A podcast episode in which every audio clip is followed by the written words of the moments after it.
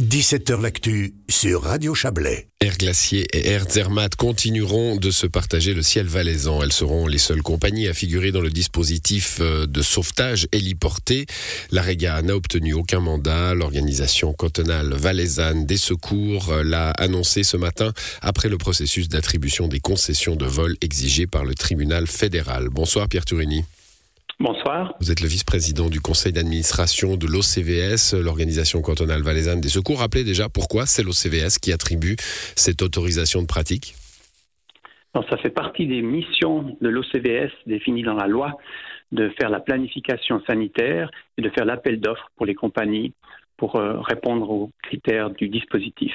Donc, après euh, un, long épisode, hein, il y a eu cet arrêt du tribunal fédéral, une, euh, obligation de, mettre au concours, finalement, de faire un appel d'offres hein, euh, pour, pour l'organisation du sauvetage en, en Valais. quels sont les critères de cette décision qui font que, comme, comme la situation actuelle, Air Glaciaire, Zermatt, eh bien, la situation future sera, sera cette même situation? Hmm. Alors d'abord, il y a eu une réévaluation complète de tout le dispositif héliporté. il y a eu quelques modifications, euh, notamment l'introduction d'un hélicoptère en plus en très haute saison dans le Haut-Valais, quelques autres euh, procédures qui ont été adaptées. Donc il y a eu quelques modifications. Et sur la base de ces modifications et du cahier des charges, Air Glacier et Demat ont répondu à tous les critères. C'est pour cette raison qu'ils ont été choisis. À L2, ces deux compagnies sont capables d'assurer euh, les secours pour l'entier du canton du Valais d'une manière tout à fait sécuritaire. Sécuritaire et sécurisé donc pour euh, pour les pour les patients euh, en montagne. Euh, il y a des conditions nouvelles. Hein, vous venez de de l'évoquer qui permettent une, sorte de mise à jour. C'est juste un appareil supplémentaire où on a on a aussi affiné un petit peu finalement le dispositif de collaboration entre les deux entreprises par exemple? Non, c'est vraiment les, critères uniquement sur les besoins des patients qui ont été décidés, pas les collaborations entre les entreprises. C'est vraiment l'intérêt du patient qui est au, devant et c'était nécessaire de refaire une planification. La dernière datait de 2003, donc c'était bienvenu de le refaire. Donc finalement, c'est on prend euh, un calendrier annuel, on se dit quelle est la très haute saison, c'est la saison d'hiver évidemment, quelle est la haute saison, quelle est la basse saison, combien d'hélicos il faut euh, dans chacune de ces, euh, de ces saisons le jour, la nuit, c'est comme ça que ça marche. Oui, exactement. il y a des variations évidemment très importantes puisque les hélicoptères interviennent surtout pour les sports et les loisirs en montagne.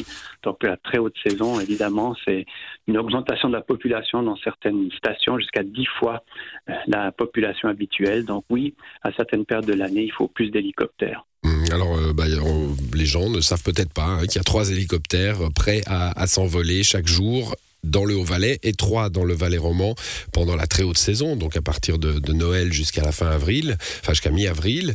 Euh, il y en a un euh, dans les deux régions euh, la nuit aussi, qui est prêt à qui est prêt à s'envoler. En haute saison, donc on est sur le mois de décembre, hein, avant Noël, et puis en été, enfin à d'autres à d'autres moments de, de l'année. Il y en a plus dans le Haut-Valais que dans le Valais romance, parce que les stations de montagne sont un peu plus élevées, et que donc il y a plus de neige?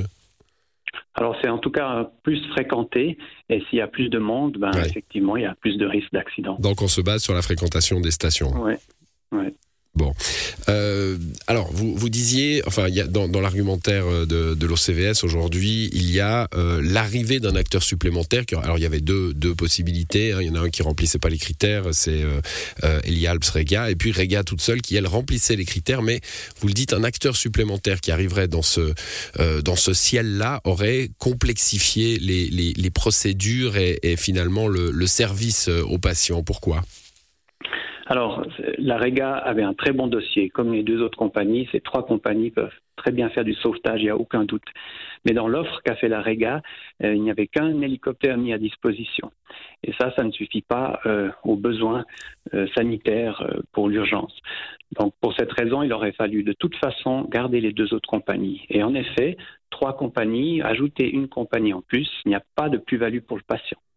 Pour ce qui est de la complexification, c'est vrai que ça alourdit les procédures, il faut distribuer euh, les vols entre les différentes compagnies, il faut faire un suivi, il faut faire des contrôles qualité. Puis enfin, un dernier point aussi, c'est que si on répartit toutes ces interventions sur davantage de compagnies, chaque compagnie a moins d'interventions et euh, moins d'expérience. Hum, donc les pilotes vont voler moins souvent et donc acquérir moins, moins de moins d'expérience. Vous, vous le dites aussi, hein, finalement, si on a une, une, compagnie supplémentaire avec un hélicoptère, bah, ça veut dire un nombre de vols euh, qu'on doit lui garantir, donc euh, une complexité aussi dans l'attribution hein, des missions. Tandis que là, avec Air Glaciaire Zermatt, on a une, une répartition géographique qui est claire. Oui, tout à fait. Très bien. Bah écoutez, euh, est-ce que vous savez vous les oui tout à fait comme réponse, c'est un petit peu euh, surprenant à la radio. Pierre Tourini. Bon, euh, on ne sait pas si, la Rega va faire un recours sur cette décision. Elle ne s'est pas encore exprimée aujourd'hui, en tout cas à ma, connaissance. Il y a eu pendant la procédure hein, des accusations. On a dit que dans le, le conseil d'administration d'OCVS, il y avait des membres des deux compagnies valaisannes.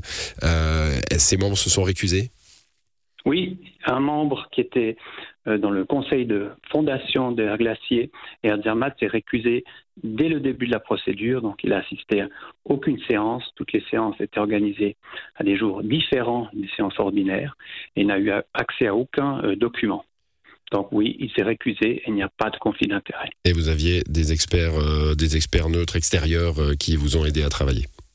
Oui, exactement, notamment un pilote français.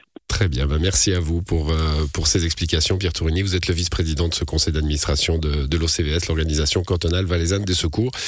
Et bonne soirée. Merci, bonne soirée, au revoir.